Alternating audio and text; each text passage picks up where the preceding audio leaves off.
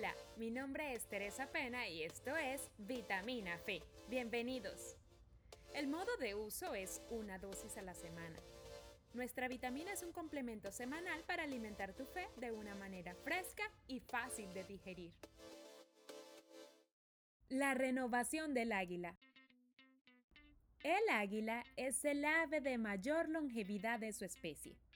Llega a vivir 70 años pero para llegar a esa edad, a los 40, deberá tomar una difícil decisión.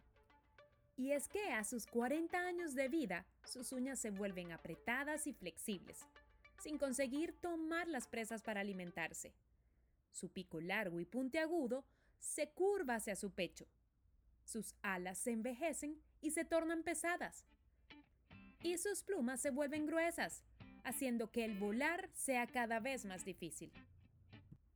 Entonces el águila solo tiene dos opciones, morir o enfrentar su proceso de renovación, que durará 150 días. Ese proceso consiste en volar hacia lo alto de una montaña y quedarse allí en un nido cercano a un paredón donde no tenga la necesidad de volar. Estando allí, golpea su pico para arrancarlo. Luego hace lo mismo con sus uñas talones y finalmente desprende una a una las plumas.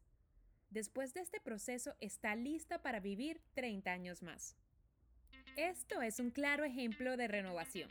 Desprenderte de lo que no sirve y es improductivo para que nazca un nuevo hábito, un nuevo pensamiento y un nuevo plan de vida. Atrévete a cambiar, empezando por el pico, lo que comes y lo que hablas.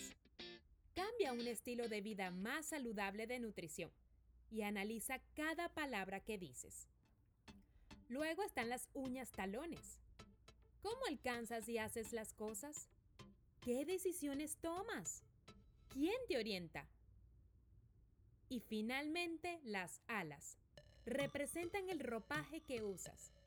Vístete de energía, gozo y agradecimiento para poder conquistar nuevos territorios.